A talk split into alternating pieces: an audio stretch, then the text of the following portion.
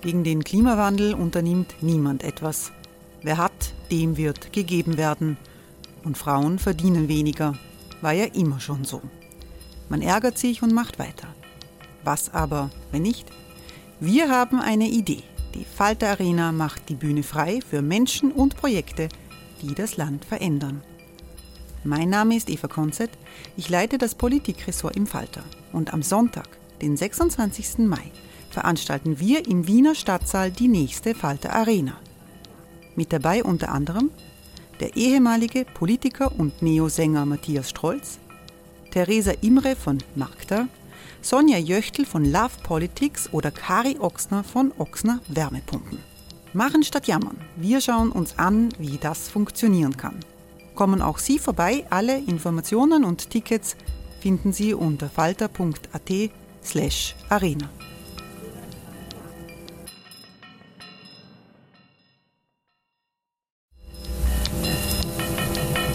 Falter-Podcasts werden durch Werbung unterstützt. Das hilft bei der Finanzierung unseres journalistischen Angebots.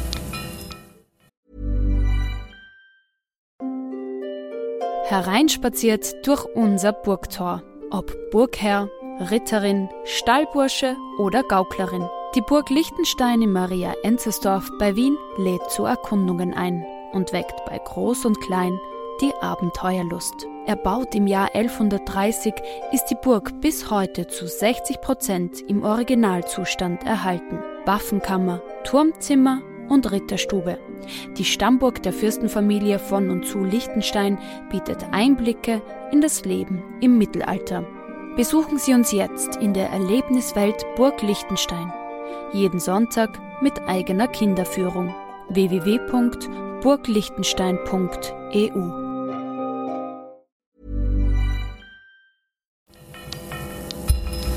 Falter Radio, der Podcast mit Raimund Löw. Sehr herzlich willkommen, meine Damen und Herren, im Falter. Europa 2023, das ist der Titel dieser Sendung. Der Zusammenhalt der Europäer hat zuletzt ja besser gehalten, als das manche vermutet haben. Trotz Krieg, trotz Pandemie und wirtschaftlichen Turbulenzen steht die EU gar nicht so schlecht da. Ihre Widerstandskraft gegen zerstörerische Kräfte werden die Europäer aber weiter brauchen. Ein Jahr nach Putins Angriff auf die Ukraine ist klar, dass sich die geopolitische Situation auf dem Kontinent dauerhaft verändert. Die Europäer müssen Konsequenzen ziehen. Im Februar soll es beim nächsten Gipfel der Staats- und Regierungschefs um ein anderes Thema gehen, um Asyl- und Migrationspolitik. Tatsächlich ist der Außengrenzschutz mit der EU-Außenpolitik ja eng verbunden. Aber außer plakativem Populismus ist aus den Mitgliedstaaten, auch aus Österreich, wenig zu vernehmen. Und dann muss das Europaparlament noch Konsequenzen aus den Korruptionsvorwürfen gegen eine ganze Reihe aktiver und ehemaliger Europaabgeordneter ziehen. Die wichtigste Institution der multinationalen Demokratie kämpft um ihre Glaubwürdigkeit. All diese Themen wollen wir vertiefen. Und ich begrüße sehr herzlich die Europaabgeordnete der NEOS, Claudia Gamon. Guten Tag. Schönen guten Tag. Die NEOS sind im Europaparlament Teil der liberalen Fraktion.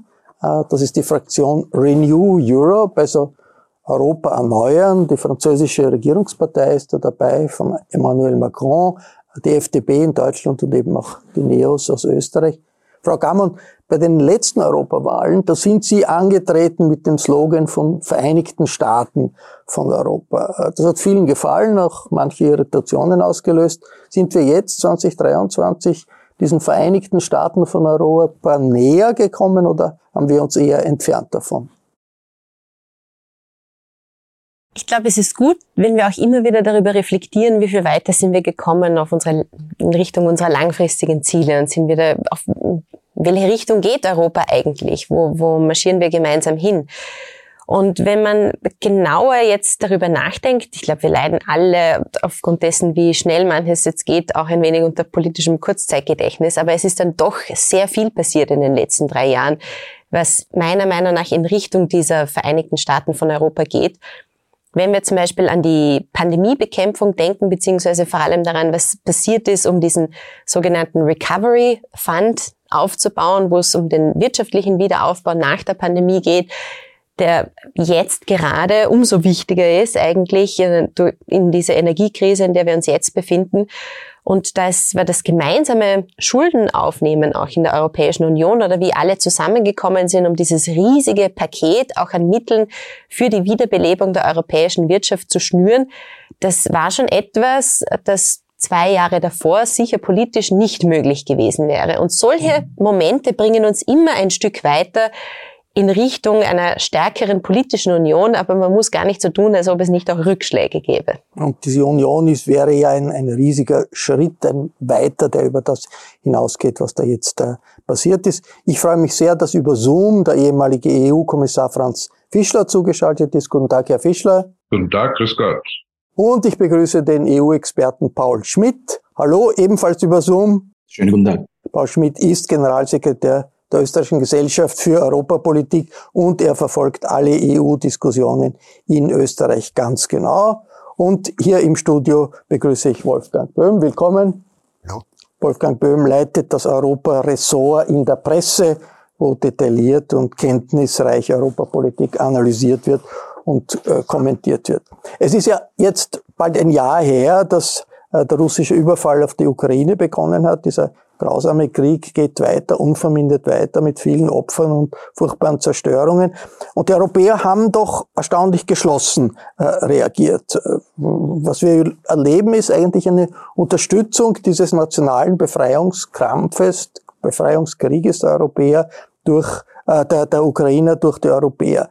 Frau Gammon, wie solide ist diese Unterstützung für den nationalen Befreiungskrieg der Ukrainer, weil es ja gerade von Rechtspopulisten heftigen Widerstand dagegen gibt, auch bei uns von den Freiheitlichen.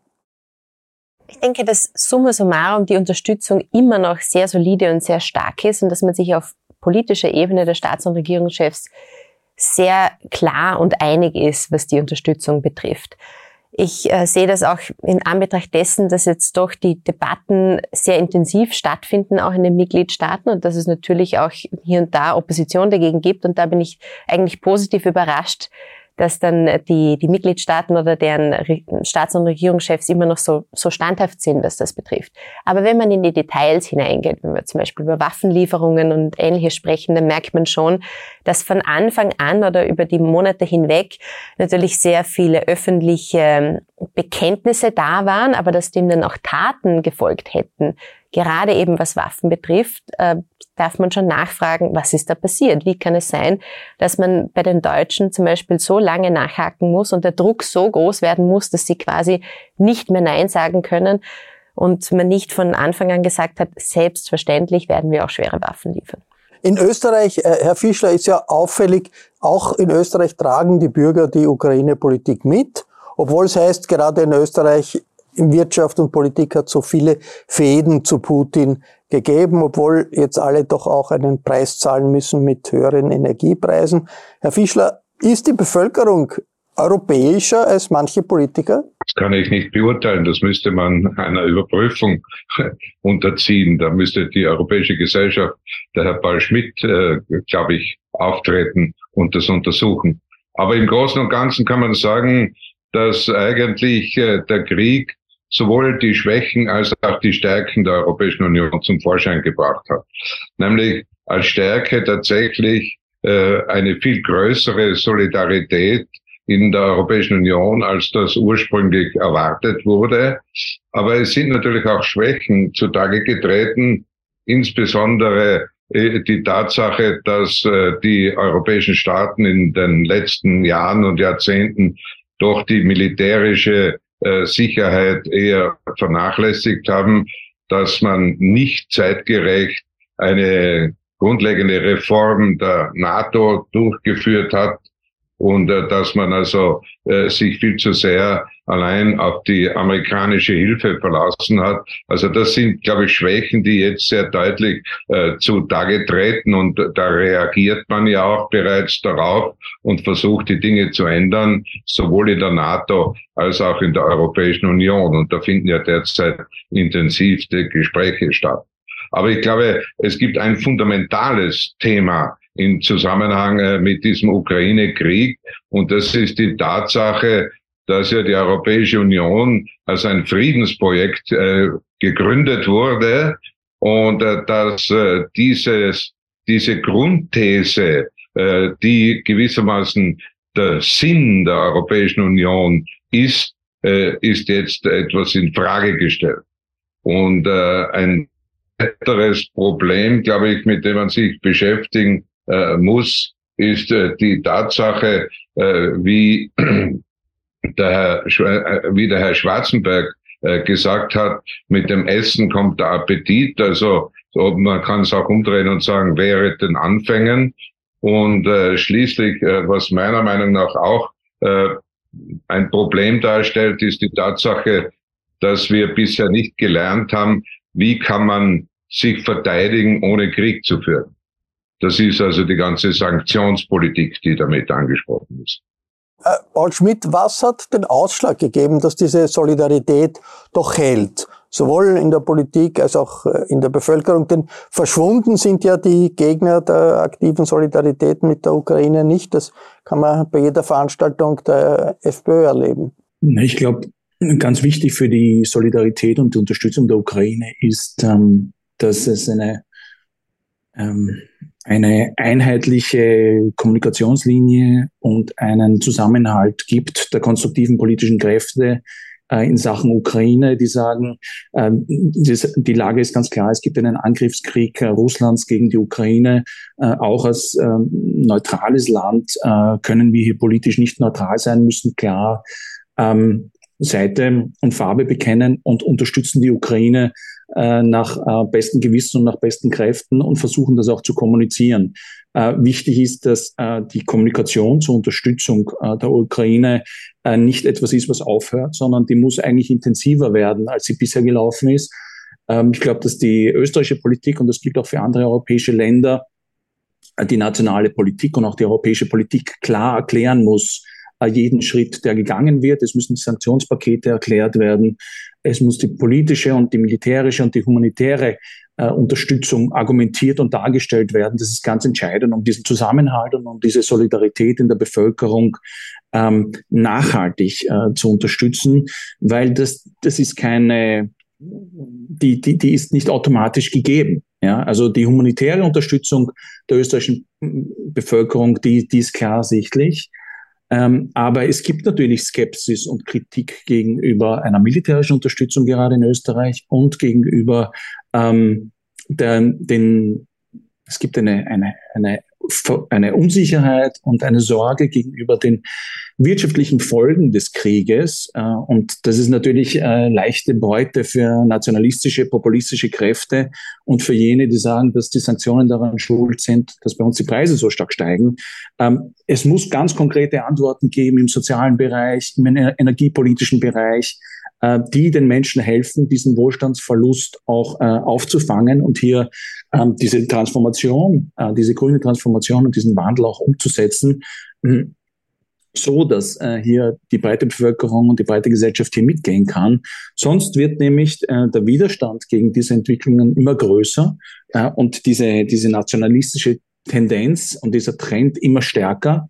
Und das kann natürlich, wir sehen das ja auch bei diversen Wahlen in in den unterschiedlichen europäischen Nachbarländern. Das kann natürlich auch zu politischen Veränderungen führen, äh, die dann wieder diesen Konsens gegenüber der Ukraine auf europäischer Ebene äh, wesentlich erschweren. Und äh, hier, so, hier, sollte man, hier sollte man klar wissen, was, was da auf einen zukommt. Das sind eigentlich die, die ähm, idealen Zutaten für eine, einen neuen Nationalismus. Und das ist das Letzte, was äh, Europa und was Österreich in dieser schwierigen Situation eigentlich brauchen kann. Es, es ist beides. Es gibt auf der einen Seite die Gefahr eines wachsenden Nationalismus, auf der anderen Seite diese Tendenz zur äh, doch äh, Zusammenarbeit, zum Zusammenhalt in einer solchen Extremsituation.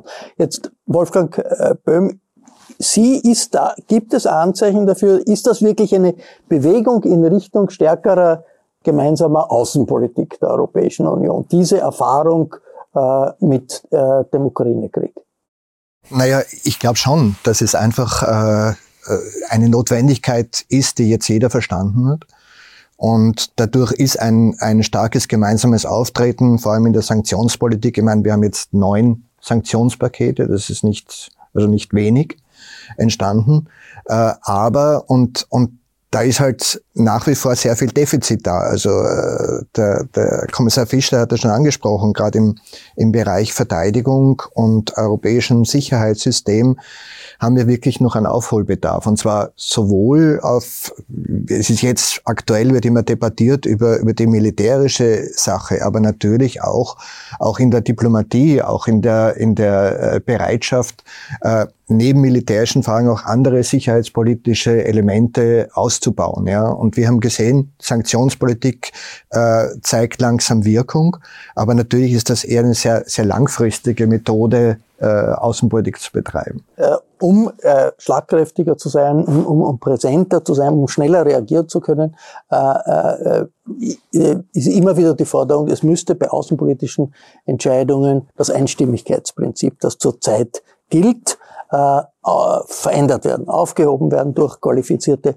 Mehrheiten. Wie wichtig wäre das, um die europäische Außenpolitik schärfer zu machen, rascher zu machen, Frau Gammann? Ich glaube, das eine ist die Beurteilung, wie würde es qualitativ die Außenpolitik der Europäischen Union beeinflussen. Ich glaube, es wäre sehr positiv, aber man darf schon auch nicht vergessen, es geht auch ums Prinzip.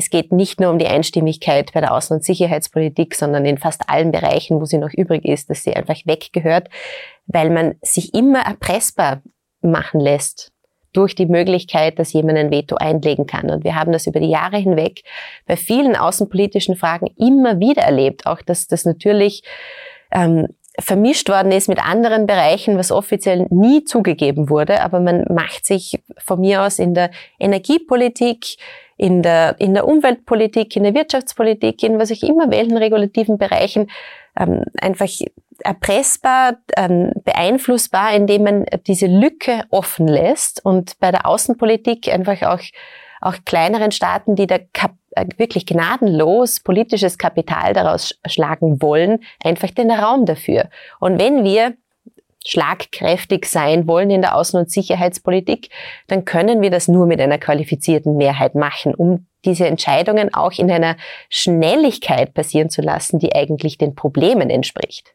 Äh, Paul Schmidt, die äh, gemeinsame europäische Außenpolitik ist ja bei den österreichischen Bürgern populär. Das ist, äh, ergeben viele Umfragen. Wie sehr ist man auch bereit zu sagen, okay, dann soll es halt Mehrheitsentscheidungen geben und nicht mehr das Vetorecht, das ja auch zurzeit Österreich hat und auch praktiziert? Also ich glaube, solange wir bei den Mehrheitsentscheidungen dabei sind und nicht die sind, die dann überstimmt werden, ist alles in Ordnung. Äh, na, ich würde sagen, ähm, die Erwartungen an die Europäische Union sind hoch. Und ähm, ähm, wenn die Europäische Union besser darauf vorbereitet ist, diese Erwartungen zu erfüllen und äh, wenn sie mehr Entscheidungen in Richtung äh, mit, mit Mehrheiten trifft, also von der Einstimmigkeit abgeht, dann wird das sicher begrüßt. Äh, aber ähm, man muss sich schon auch bewusst sein, dass das jetzt nicht das, das großartige Zauberrezept ist. Es bringt natürlich eine ganz andere Dynamik in die Verhandlungen und in die Diskussion. Es bringt eine große Beschleunigung. Aber dann gibt es natürlich äh, massive nationale Interessen, die auch bei, bei, bei Mehrheitsbeschlüssen berücksichtigt werden. Wir haben das in der Vergangenheit auch gesehen, ähm, sei es bei den Brexit-Verhandlungen, wo Spanien zum Beispiel ähm, auf das Thema Gibraltar äh, ganz bewusst ähm, geschielt hat, beziehungsweise sei es äh, beim Thema der Flüchtlingsverteilung, äh, die ja auch äh, mit qualifizierter äh, Mehrheit entschieden worden ist, ähm, die dann, wo es dann in der Umsetzung nicht funktioniert hat. Oder nehmen wir zum Beispiel die Schengen-Erweiterung. Ja? Also da würde jetzt natürlich Österreich äh, überstimmt worden sein. Ähm, äh, vielleicht gar nicht so schlecht, äh, weil dann einzelne Staaten nicht ihre, ihre Vetokolle äh, schwingen können. Und es geht schneller und es geht was weiter. Und ich glaube, das ist etwas, was sicherlich auch äh, von Seiten der Öffentlichkeit begrüßt werden würde. Immer dann, äh, wenn diese Entscheidungen mit der ausreichenden Argumentation und ähm, Erklärung und, und Diskussion auch begleitet werden. Ich glaube, das ist ganz entscheidend. Aber letztlich ist die Einstimmigkeit ein Instrument von gestern und je schneller wir Entscheidungen treffen, äh, desto besser. Aber äh, über 90 Prozent auf, auf Ebene der Europäischen Union sind Entscheidungen, die im Konsens getroffen werden. Äh, und so soll es auch bleiben, weil die Mitgliedstaaten müssen das ja umsetzen und die müssen ja mitgehen und sie müssen es mittragen. Äh, und wenn sie das mittragen, dann wird auch die öffentliche Meinung das unterstützen. Äh, Franz Fischler, wie stark ist äh, dieses Einstimmigkeitsprinzip eine Blockade für äh, schnellere europäische Außenpolitik und Wie könnte sie am besten überwunden werden? Nun, die Einstimmigkeitspolitik ist ja nicht nur beschränkt auf die Außen- und Sicherheitspolitik. Denken Sie zum Beispiel an Steuern oder an die finanzielle Vorausschau, also an die Finanzierung der Europäischen Union. Also da äh, ist ein Bereich, glaube ich, in den in den unbedingt man danach trachten sollte, die Einstimmigkeitsnotwendigkeit wegzubringen. Auf der anderen Seite bei der äh, Außen- und Sicherheitspolitik äh, da gibt's auch viele Bereiche, wo die Einstimmigkeit wirklich weggehört, wie zum Beispiel bei der Vertretung in internationalen Gremien und dergleichen mehr. Aber bei dem zentralen Punkt, über den wir hier heute reden, nämlich äh, die Frage der zentralen Sicherheit, da glaube ich, ist eine gewisse Vorsicht angebracht. Ja. Erstens, äh, man sollte nicht einfach sagen, die Einstimmigkeit muss weg, sondern äh, das Bemühen um einen Konsens, das sollte auf jeden Fall erhalten bleiben. Äh, das ist, glaube ich, schon ein wichtiger Faktor. Und das Zweite ist, ich glaube, man müsste das, was man äh, früher den Luxemburger Kompromiss genannt hat, das müsste man neu formulieren, neu erfinden, weil zum Beispiel nur, ja, äh, wenn ich die Einstimmigkeit äh, abschaffe, dann haben die Neutralität, die neutralen Staaten keine Chance mehr, irgendeine Position zu beziehen, denn dann sind sie auf jeden Fall eine Minderheit, die auf jeden Fall überstimmt werden kann. Ja, also da glaube ich, äh, sollte man noch äh, intensiv darüber nachdenken, äh, weil der Teufel steckt da wirklich im Detail und ich glaube, man darf nicht in das Gegenteil verfallen. Sozusagen äh, Einstimmigkeit ist weg. Jetzt fahren wir über die, die Schwierigkeiten haben, einfach drüber und äh, fertig aus. Das würde für die Zukunft äh, der Europäischen Union und vor allem für die Solidarität äh, Gift sein. Und äh, daher äh, mahne ich da eine gewisse Vorsicht. Ryan Reynolds here from Mint Mobile. With the price of just about everything going up during inflation, we thought we'd bring our prices down. So to help us, we brought in a reverse auctioneer, which is apparently a thing. Mint Mobile unlimited premium wireless. Ready to get 30, 30, bit to get 30, bit to get 20, 20, 20, bit to get 20, 20, bit to get 15, 15, 15, 15 just 15 bucks a month. So, Give it a try at mintmobile.com/switch. slash $45 up front for 3 months plus taxes and fees. Promo rate for new customers for limited time. Unlimited more than 40 gigabytes per month slows. Full terms at mintmobile.com. Wolfgang Göhm, wie, wie sieht es in der Praxis aus? Die österreichische Bundesregierung legt sich ja nicht fest. Äh, die, die Europaministerin sagt, könnte schon sein, dass man in bestimmten Bereichen diese Einstimmigkeit abschafft und zu qualifizierten Mehrheiten äh, kommt. Wo steht man tatsächlich im Prozess, äh, diese äh, Entscheidungsprozesse in der Außenpolitik äh, zu verändern? Ja, das ganze Problem ist natürlich, dass man die Änderung nur einstimmig äh, vollziehen kann. Ja? Und äh, sehr interessant, wir haben jetzt äh, immer wieder da über die gemeinsame Außenpolitik geredet, aber eigentlich das aktuelle Problem, nämlich Ungarn, bis jetzt nicht, nicht genannt. Und wenn ein Land einfach äh, nicht bereit ist mitzumachen, äh, wenn es Ungarn hat, hat, hat immer wieder blockiert, hat immer wieder die Sanktionen blockiert, hat zum Beispiel den Durchtransport von militärischem Material nicht genehmigt etc., das Österreich zum Beispiel gemacht hat und was ja fast ein Tabubruch war für ein für ein neutrales Land, aber in dem Fall halt halt vielleicht auch zu rechtfertigen. Also äh, wir, ich glaube, man muss, man muss schon, äh, man glaubt immer jetzt, wenn wir das äh, dieses Einstimmigkeitsprinzip äh, ein, äh, abschaffen, dann ist alles gelöst. Es ist möglicherweise nicht gelöst. Wir haben es bei der Migrationspolitik gesehen, dass dann einfach Länder das nicht umsetzen, äh, obwohl sie überstimmt wurden. Und das könnten wir natürlich genauso bei der Außenpolitik haben und dann wird es tatsächlich zu einem Problem. Nehmen wir an, bei der Sanktionspolitik machen dann nicht mehr alle mit, weil sie eben überstimmt wurden dann, dann wird es äh, möglicherweise äh, eben zu einer Erosion dieses ganzen Systems kommen. Also es steht nicht unmittelbar bevor. So ist es. Jetzt, ja. äh, Sie haben es angesprochen.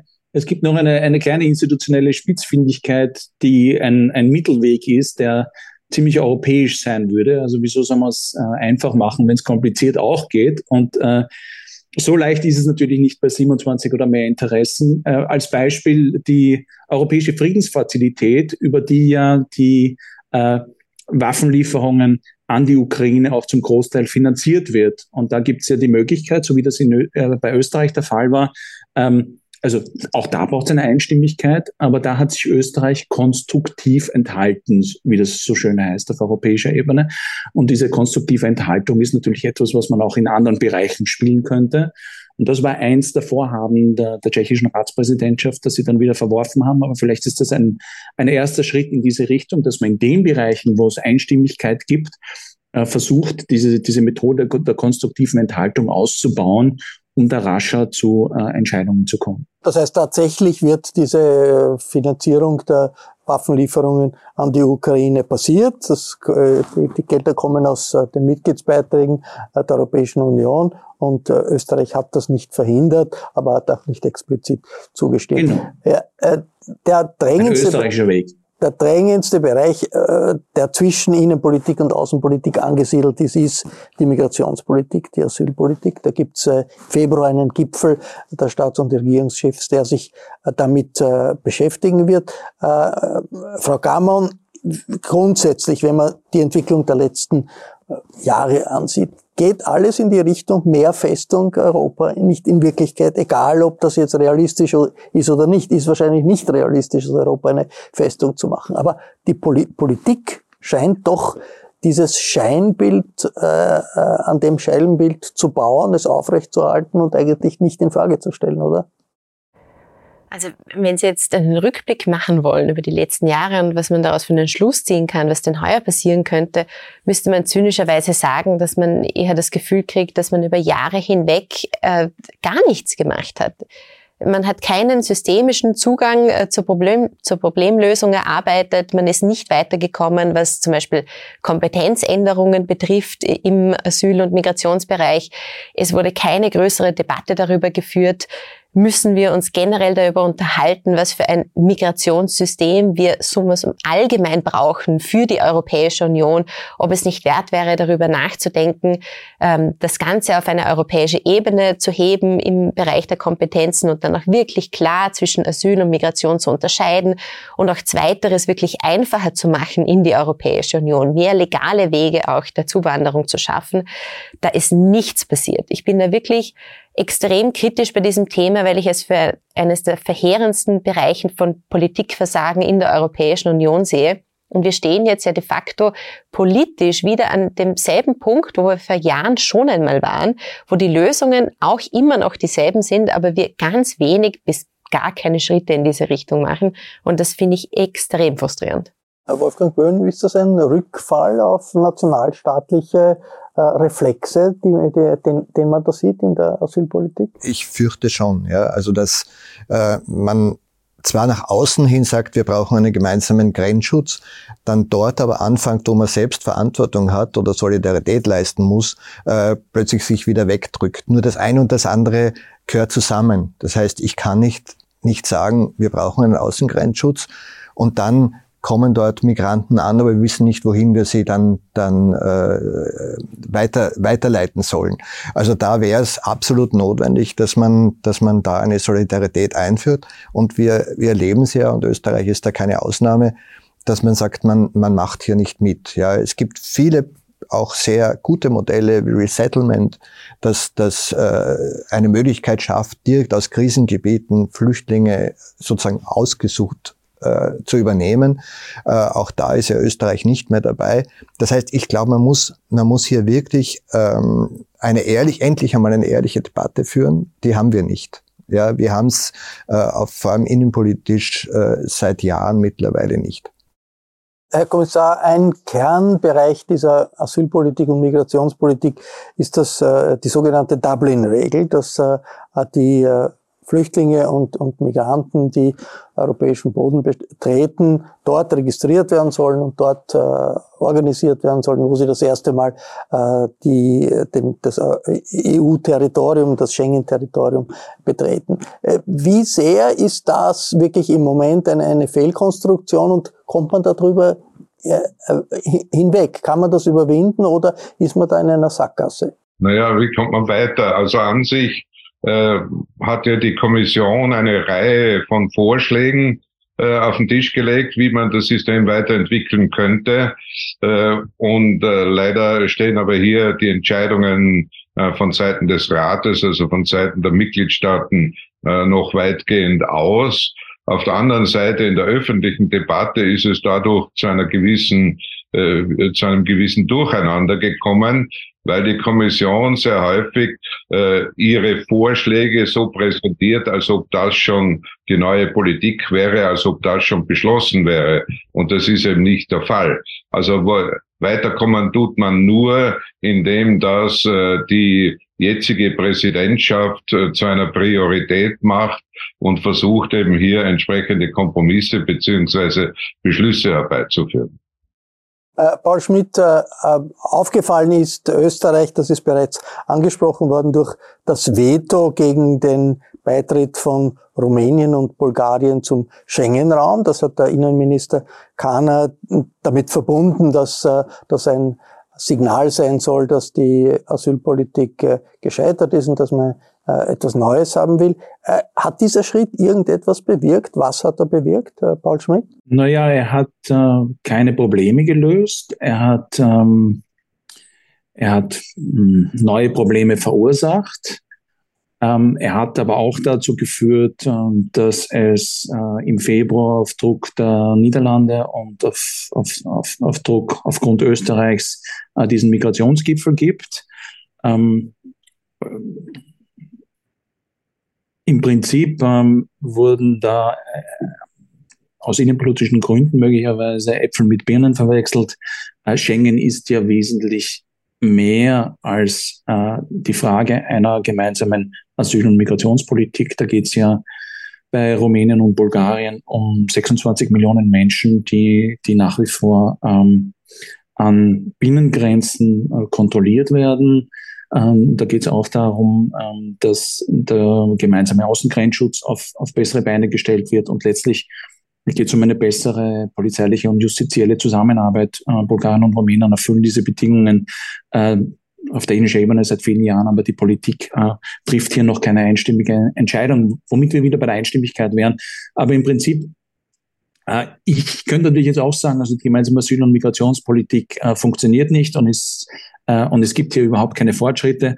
Ähm, aber so leicht möchte ich es mir nicht machen, weil es gibt natürlich schon Länder, die hier wesentlich weiter gehen, als das äh, vielleicht äh, in Österreich oder in Ungarn oder in anderen Ländern der Fall ist.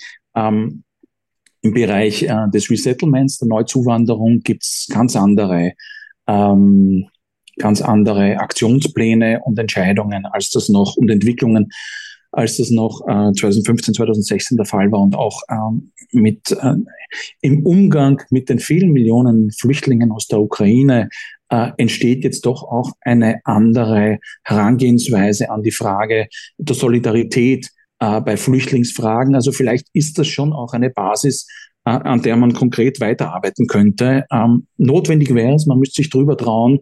Äh, vielleicht ist es innenpolitisch äh, nicht opportun, aber manchmal sollte man ähm, äh, nachhaltige, mittelfristige europäische Ziele vielleicht vor äh, nationale Interessen stellen. Äh, Herr Fischler, was macht das eigentlich mit äh, der Position eines Landes wie Österreich, wenn man da aus Gründen, die für andere nicht nachvollziehbar sind, ein Veto einlegt, wie jetzt gegen den Schengen-Beitritt von Rumänien und Bulgarien, der ja lange vorbereitet war. Die Rumänen und die Bulgaren haben alle Bedingungen erfüllt, die für den Schengen-Beitritt gefordert waren und plötzlich sagt ein Land, Österreich, vielleicht noch ein anderes dazu, äh, trotzdem äh, kann das nicht funktionieren. Was macht das auch für die Stellung Österreichs in der Union? Naja, das hat äh, verschiedene Konsequenzen. Also zum einen, und das ist, glaube ich, wirklich ein, ein Problem, Österreich hatte die ganzen Jahre her als ein Land gegolten, das also gerade in Hinblick auf äh, die Integration des Balkans äh, sehr unter den Vorkämpfern gewesen ist. Äh, auch äh, sehr viele Anregungen sind da von Österreich gekommen und äh, jetzt ist auf einmal das Gegenteil. Das Zweite, glaube ich, was äh, wirklich ein Fehler war, das ist, dass man zu wenig bedacht hat, äh, was äh, für wirtschaftlichen Impact diese Frage hat Und dann ist es auch, glaube ich, noch wichtig zu betonen, dass äh, hier äh, Österreich ja äh, zu wenig kommuniziert hat, würde ich sagen. Ja, äh, wenn man schon seine Aktion startet, dann muss man sie im Vorfeld und zwar lange schon im Vorfeld entsprechend begründen, entsprechende Vorschläge für Alternativen machen.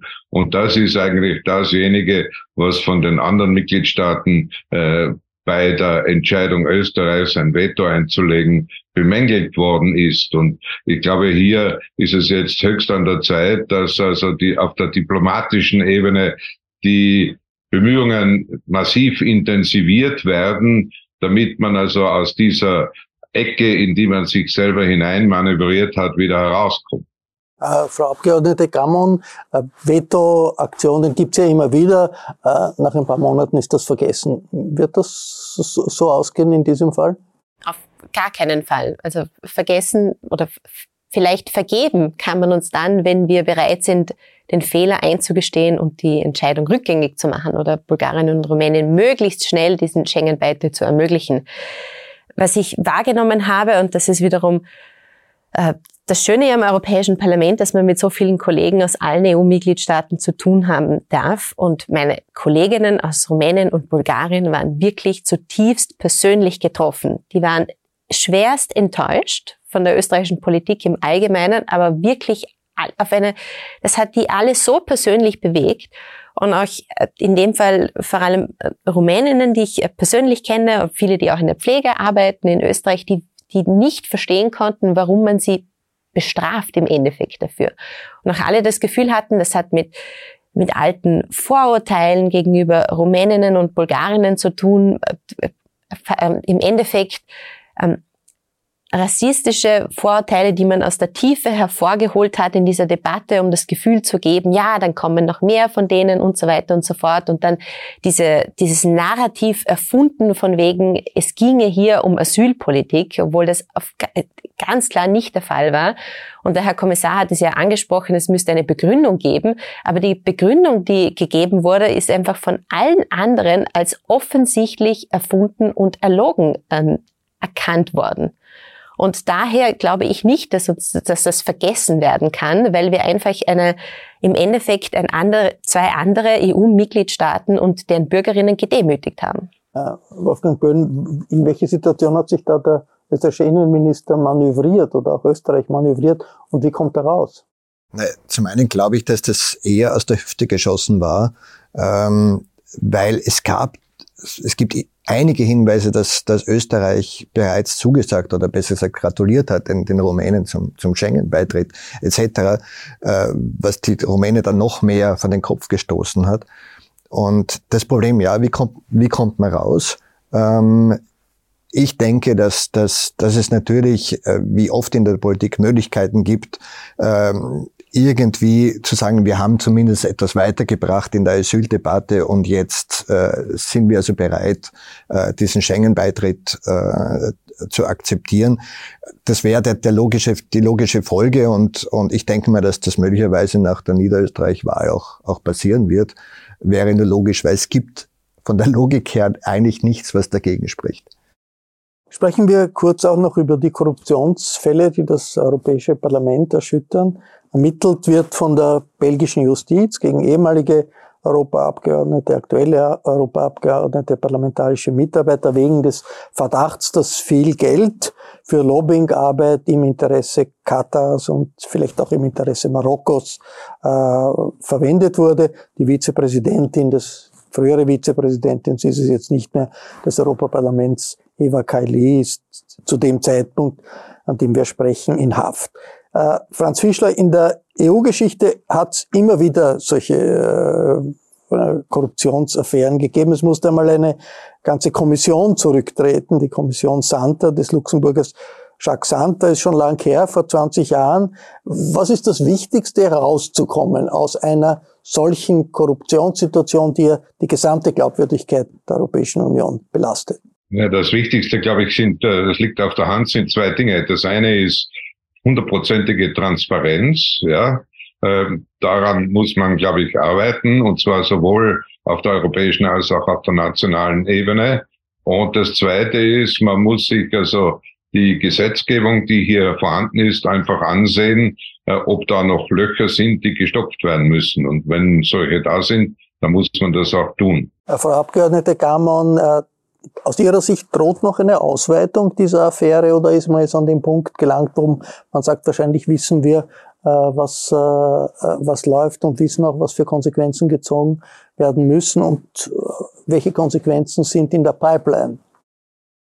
Also ich würde hoffen, es ist abgeschlossen. Ich befürchte, das ist es aber nicht. Und soweit wir ja auch von der belgischen Polizei informiert worden sind, sind sie weiterhin am Ermitteln. Und Konsequenzen und, und Schlüsse, die man daraus zieht, hängen ja davon ab, wie weit diese Ermittlungen jetzt sind. Und ich denke, dass viele Dinge erst entschieden werden können, wenn wir, ein, ein, wenn wir wissen, was überhaupt Sache ist. Aber es geht ja auch darum, wie wir unsere eigenen Regeln, die es schon gibt im Europäischen Parlament, wie die überhaupt gelebt werden. Und ich merke das jeden Tag.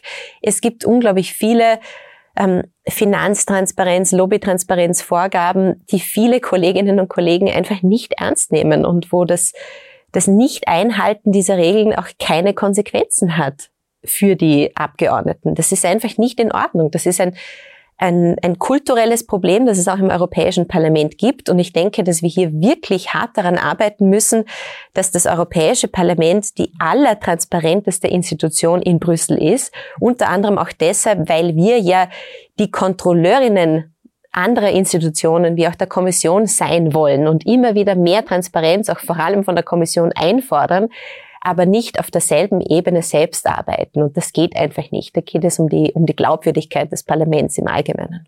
Wolfgang Böhm, Böhm Korruption und Korruptionsverdacht gibt es ja auch in Nationalstaaten. Wir haben ein bisschen etwas in Österreich davon äh, auch erlebt und erleben es nach wie vor.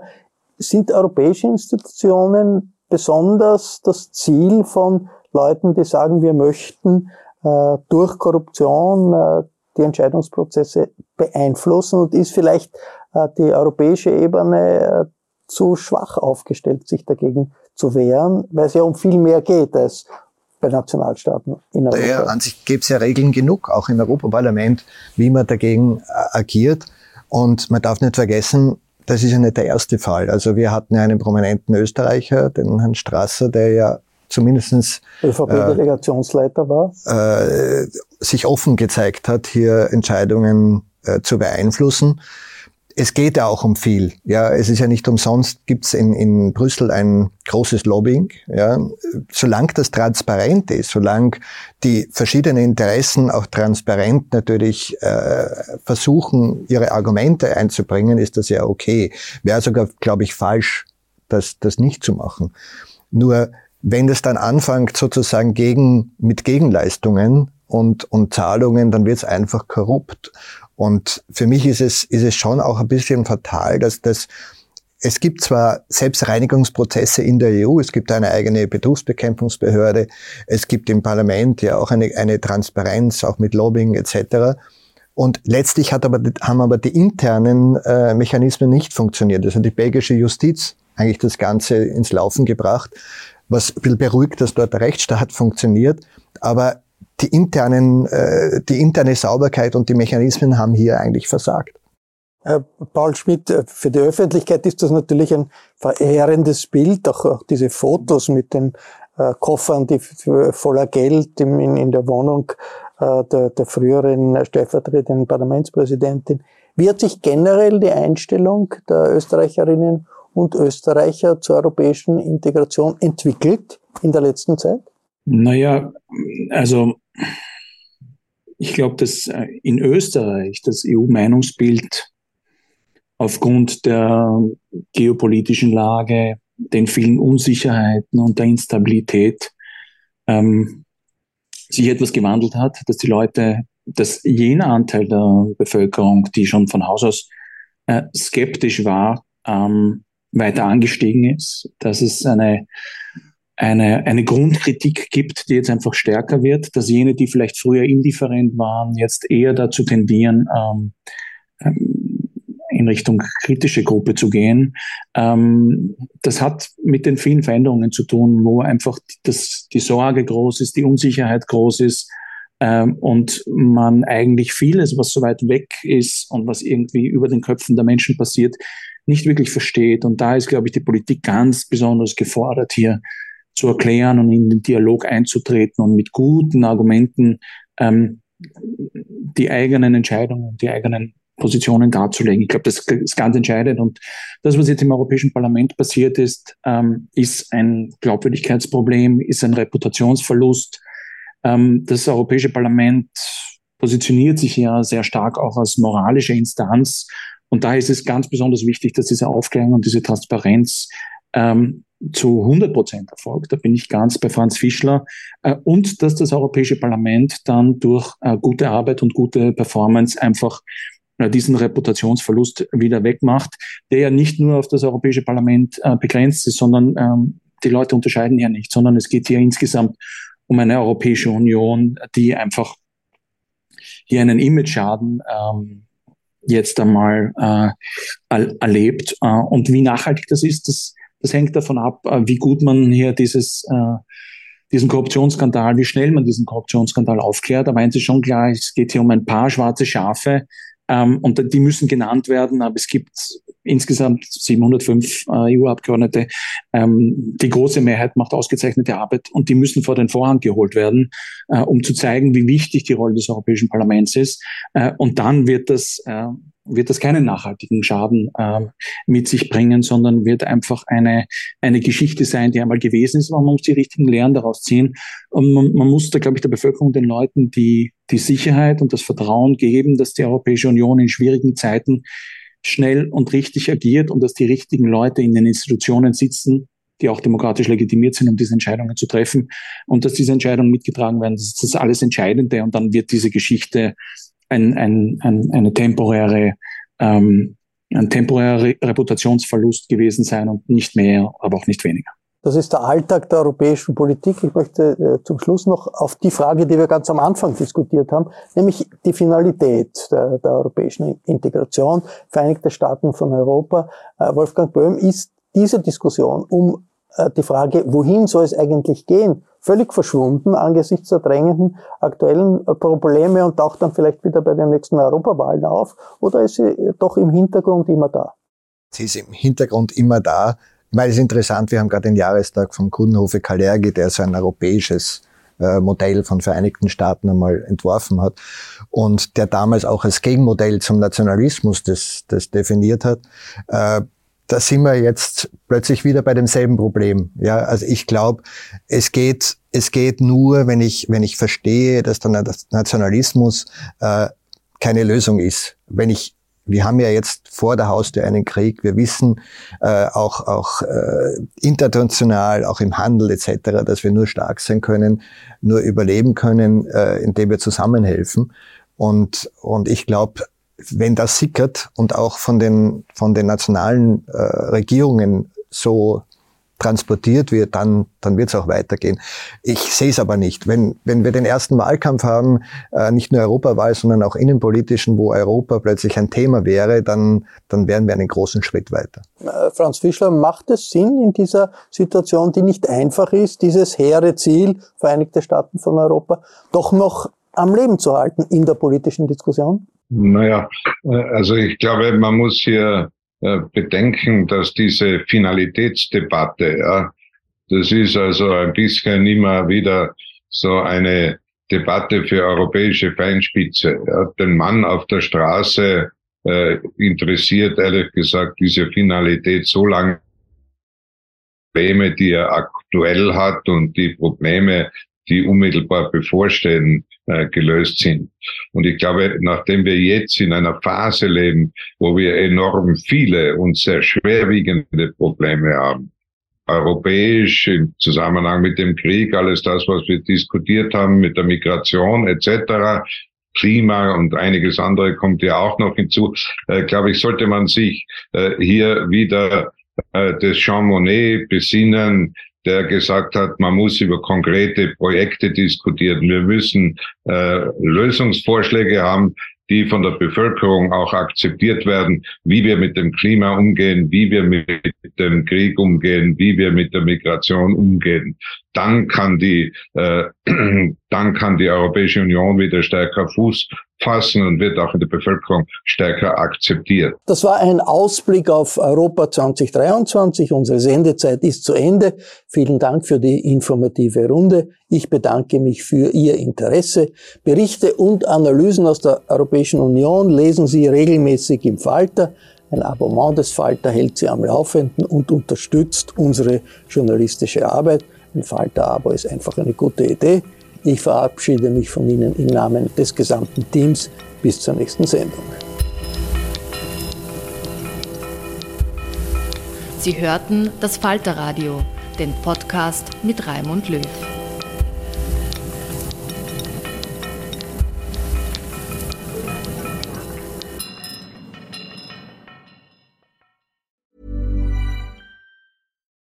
It's Paige DeSorbo from Giggly Squad. High quality fashion without the price tag. Say hello to Quince. I'm snagging high-end essentials like cozy cashmere sweaters, sleek leather jackets, fine jewelry, and so much more. With Quince being 50 to 80% less than similar brands. And they partner with factories that prioritize safe, ethical, and responsible manufacturing. I love that. Luxury quality within reach. Go to quince.com slash style to get free shipping and 365 day returns on your next order. Quince.com slash style. This message comes from BOF sponsor eBay. You'll know real when you get it. It'll say eBay Authenticity Guarantee. And you'll feel it. Maybe it's a head turning handbag, a watch that says it all jewelry that makes you look like the gem, or sneakers and streetwear so fresh every step feels fly.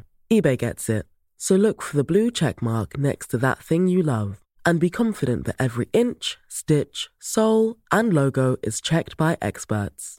With eBay Authenticity Guarantee, you can trust that feeling of real is always in reach.